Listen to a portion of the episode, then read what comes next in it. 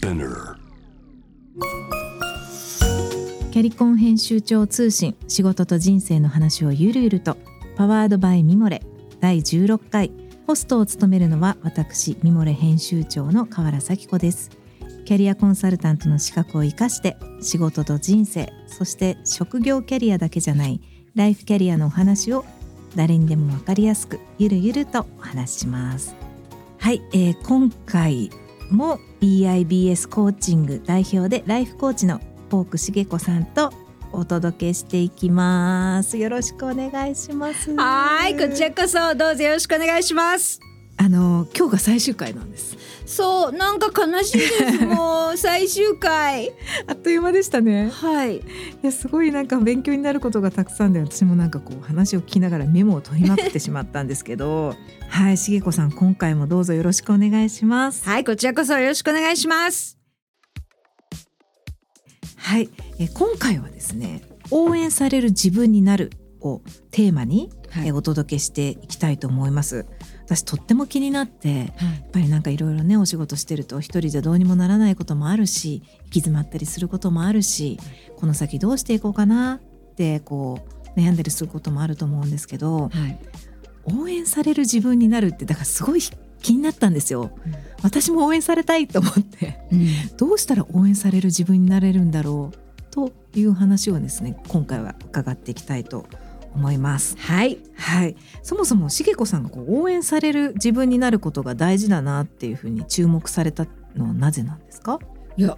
い今のキャリアって、うん自分一人で気づいていくのってもうほぼ不可能じゃないですか。はい。ね、昔は、うんいや本当に従来型は、うんまあ成功のレールがあったので、うんそこに乗っかってれば、はい。あとは勝手に運んでくれたわけですよね。もう年功序列だしね。終身雇用だし、そう。はい。でその後悠々自適な老後を送ればいいしかもねなんとかっていう資格があったら、はいはい。ねななんかそれだけでもう一生安泰みたいな変化が少ない時代ははい。それでいけたんだけど、今うん。はっきり言って、うん。えなんとかチャットとかさいろいろ出てきてるしほ 今えし作業の約25%が AI にとって変わられてるんですよね確か、はいそういう時代において3年先一体どうなってるのか分かんない。そうですね。本当にそう思います。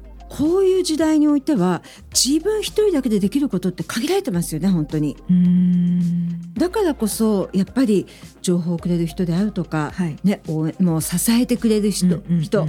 もう本当紹介してくれる人、はい。いろんないろんな応援が必要ですよね。そっか。応援にもいろいろありますもんね、うん。情報をくれる人、はい、支えてくれる人、はい。人を紹介してくれる人、うん。まあ、確かにそうですね。はい。全部必要でねすね。メンターとかもいるしね。まあねそうですね、はい。失敗をね共有してくれる人とかね声かけてくれる人とかね。ね。助けてくれる人。ありがたいですよね。ありがたいそういう人ってね。ああやっちゃうんったよこれ。でも明日締め切りじゃん。なんとかしないと。そうそうそうそう、はい。本当にね。はい確かにいろんな応援が必要ですね。はい。うん。でそういう応援をうん。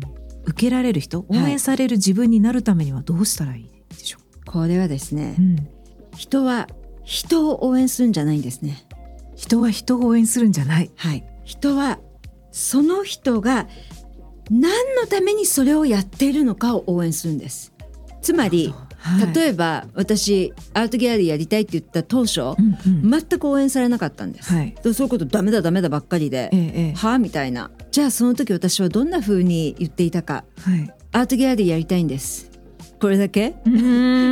でも私の中でじゃあ何のためにアートギャラリーをやりたかったのかはい。いや自己実現ですね。はい。いやあのワシントン DC でギャラリーやってうん有名人になるんだよギャラリーで。うんうんうんうんで成功するんだよ。んうん社会的に成功するんだお金も稼ぐんだ。はい。だからギャラリーやりたいんです。この思いは言わなくてもうん。アートギャラリーやりたいんです。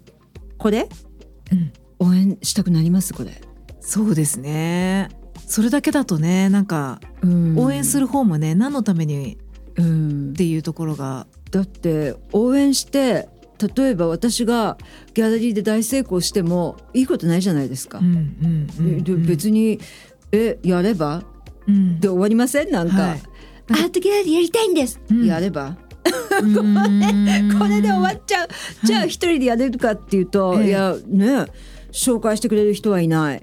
助けてくれる人はいない、はい。心を支えてくれる人はいない。情報くれる人はいない。えこれじゃあできない？うん。なんだけど私あの娘のねうん。幼稚園 4, 4歳の時はい。行ってすごいびっくりした。衝撃的だったのは、うんうんあの先生がね4歳の子供たちにねえねえみんなみんなはクラスのねこの学校の近所の人たちのために何ができると思う？って聞いてたんですよ。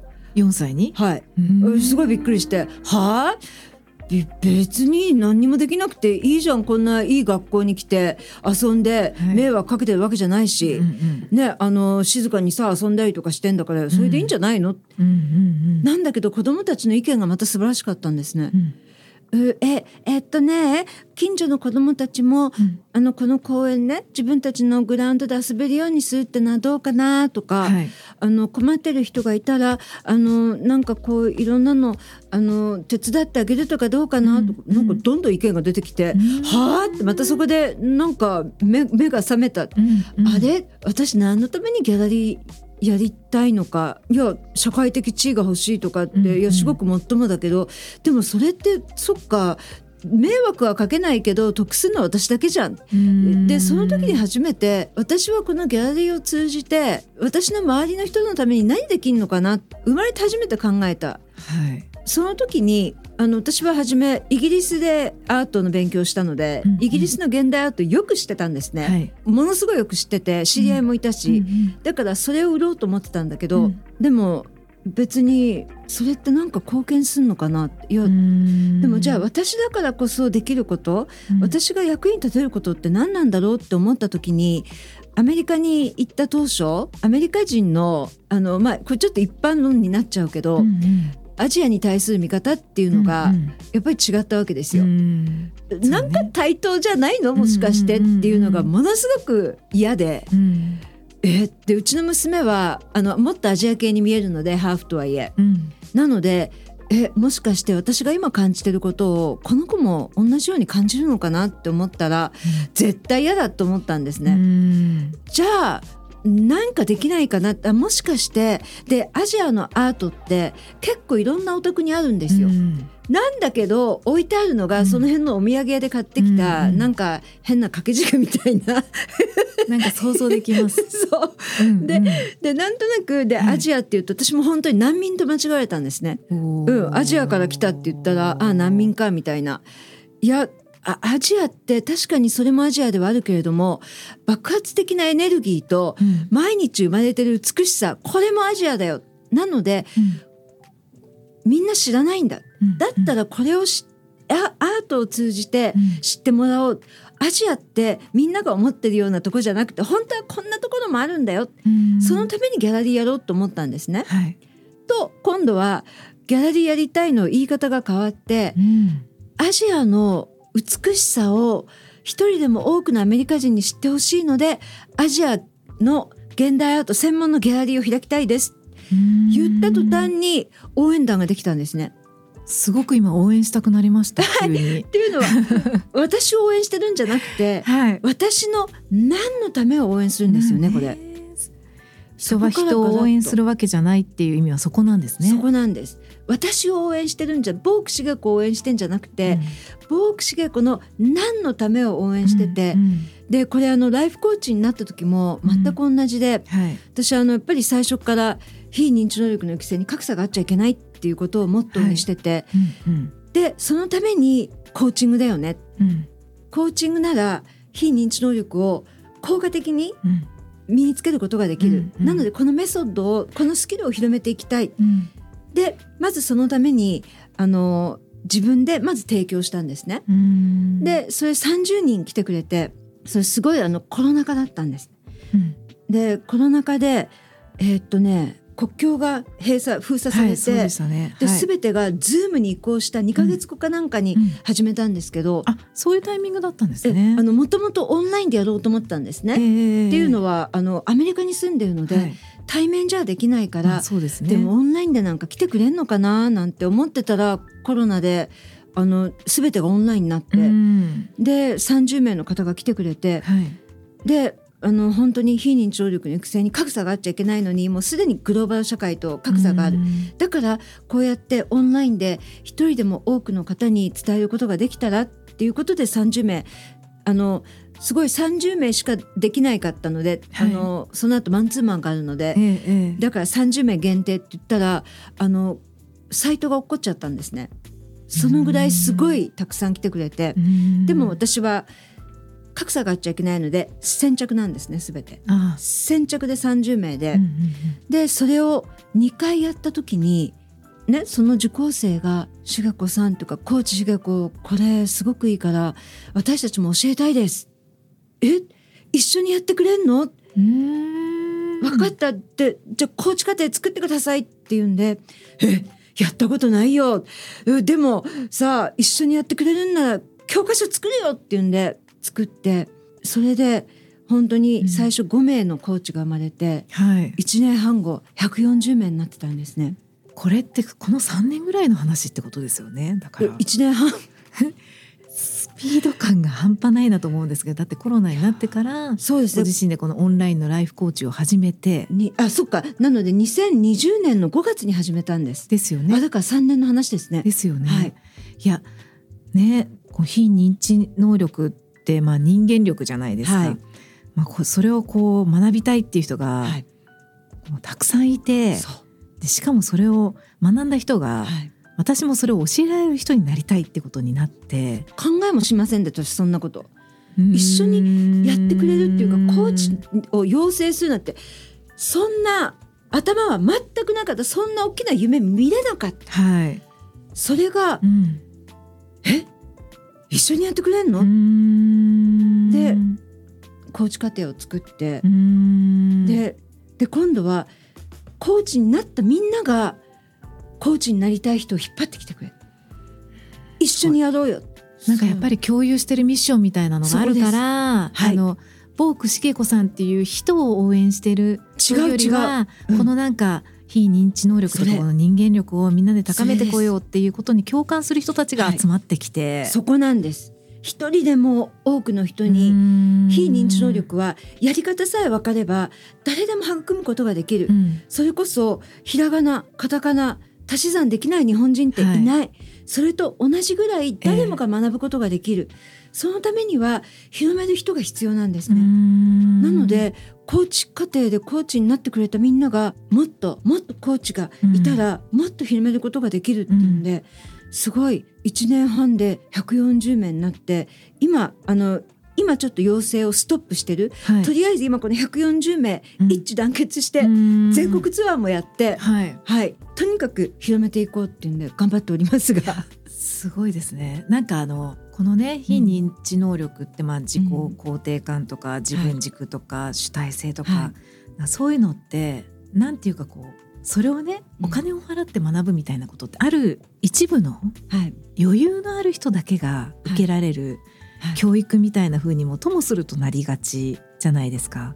でも茂子さんの話聞いてると、うん、なんかそうじゃないというか、はい、もう結構何度もこう非認知能力を学ぶのに格差があってはいけないとおっしゃるから、はい、そこは結構ねなんか面白いなっていうかこうハッとさせられるものがうん、ありました。もうこれがね私がこの非認知能力を育むコーチングの会社、うん、BYBS を作った時からのモットーで、はい、とにかくこれは全ての日本人が日本ってすごい教育レベルものすごくて本当に世界が認める素晴らしい教育、うん、だからひらがなカタカナ読めない人いない？というか字が読めない人がいないじゃないですか。そうですね。で足し算できない人がいない。はい、それと同じぐらいに非認知能力というのは誰もが学べるものじゃなきゃいけない。はいそうなんですよね。それで、この春ね、なんか、うん、大きいプロジェクトをまた。はい。スタートしたっていうふうにそうなんです。はい。実はですね、あのもう40年の歴史ある学研教室。ここの指導者の皆さんのための非認知能力を育むコーチングプログラムを作らせていただいたんですね。はい。子供向けじゃないんですか？これですね。非認知能力子供の非認知能力だけを育むっていうのはこれできない？なぜなら人は言われたから学ぶんじゃないんですね。見よう見まねで学んでいくんですね。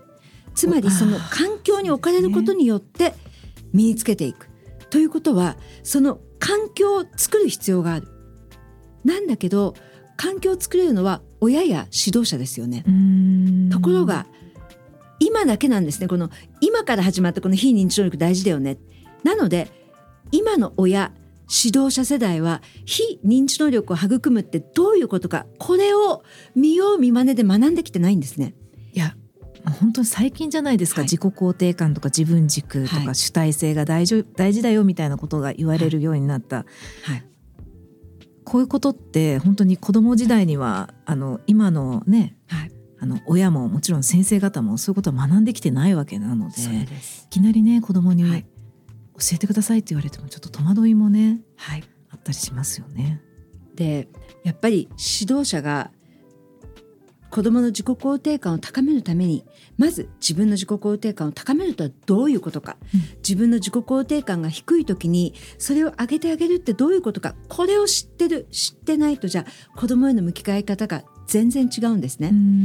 であのなんで学研教室だったかっていうとあそこはもともと生きる力を育むことを非常に重要視してきた。なので説得の必要がないんですね。つまりこれ大事だからやりましょうって説得する必要がない。いやこれ大事なんだよね。どうすればいいか。一緒にやろうよ。これですよね。はい、これもやっぱり一人でも多くのもう未来を支えていく日本の子どもたちが非認知能力を一刻も早く身につけることが今求められてる。っていうのはグローバル社会20年前に始まっちゃってる。はい、でしかも変化。これ加速してません？いや加速してますね。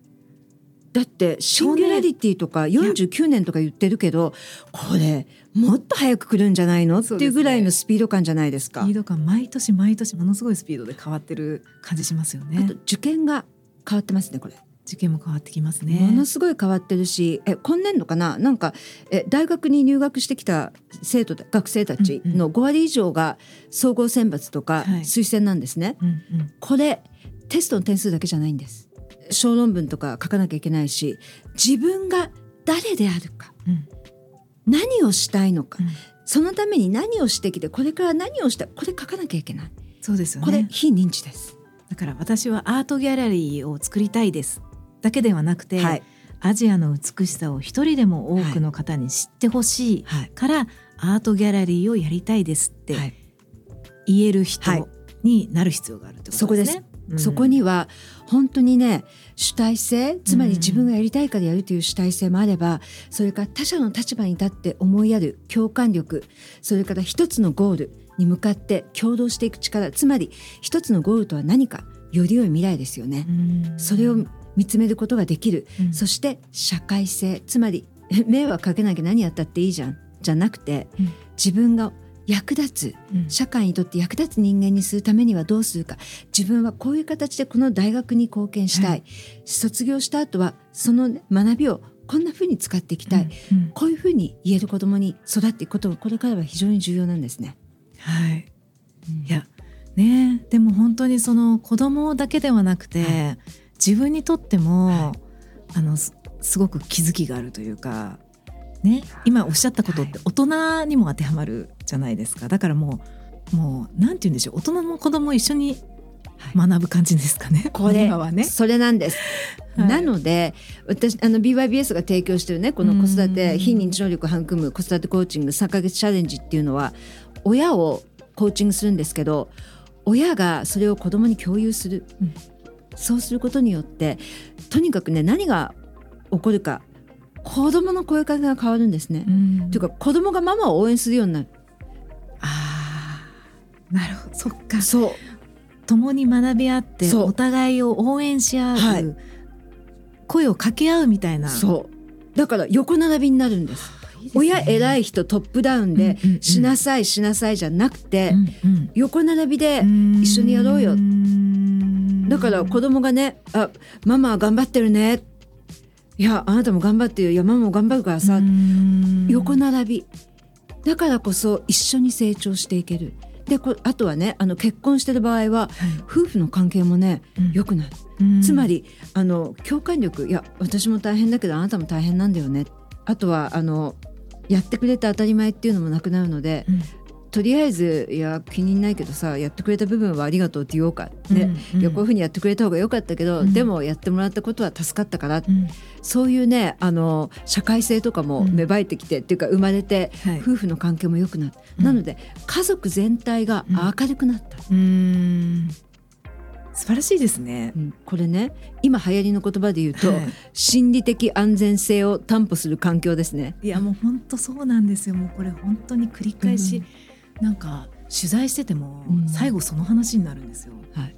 心理的な安全性が担保されているところじゃないと、うん。人はやっぱり幸せになれないしチャレンジもできない。だって失敗したら何言われるか分かんないじゃないですか。そう。そうで見たことか。なんでそれはもう家庭でも職場でもそうですね、一番大事でねあの幸福度が高い要するに社員の幸福度が高い会社は生産性が高い。はい。それと同じでやっぱりあの子どもの学力って心理的安全性が担保されたところで最大に高められる。なぜならリスク取るからですね、もうちょっと頑張ってみようか。あこの問題難しいけどやってみようか。これですね。いやはい。すごくもう激しくうなずいてるんですけれども 心理的な安全性が担保されてるからリスクを取れる、はい本当にね職場でもそうですね。あのすごく、うん、大事だなと思いました、要するに失敗しないということはうん、できることしかやらないわけですよ。そうですね。ということは新しいことやらないのでつまり現状維持はい。置いてきぼりですねこれ、うんうんうん。なので後退していってしまう、んうんうん。失敗体質。ね。でもみんながこうチャレンジできるリスクを取って頑張れる安心できる環境を作るっていうことも結構大事なんですね。うんあのね私 BYBS コーチング今140名。ダイバーシティねもう本当多様性。その中でねあの本当みんなが共同して例えば例えば全国ツアーとかやるときはもうみんなが協力してやらなきゃいけないんだけどいろんな意見もあるじゃないですか、はい、そこで私がたった一つ言うのは、うん。思いっきりやってよ。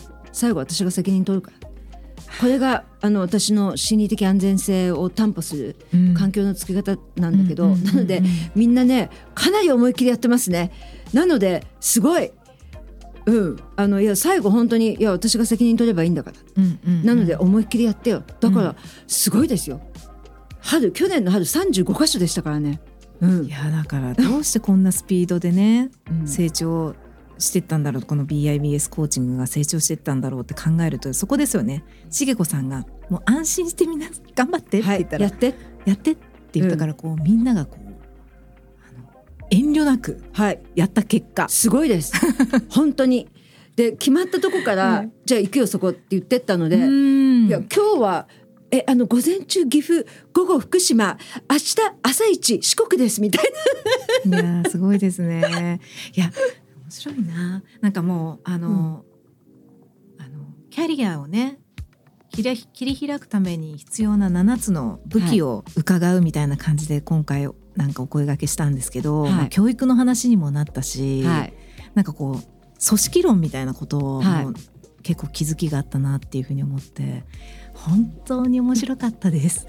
うん私も最高に楽しかったです。ありがとうございました。まあ今後、はい。まあいろいろあると思うんですけど、はいなんか夢とかあるんですか？夢っていうかまあなんていうんだ、うん。こういうふうになっていったらいいなとか、こういうことをやりたいなとか。はいあります。うん。これもまさしくあの非認知能力の規制に格差があっちゃいけない。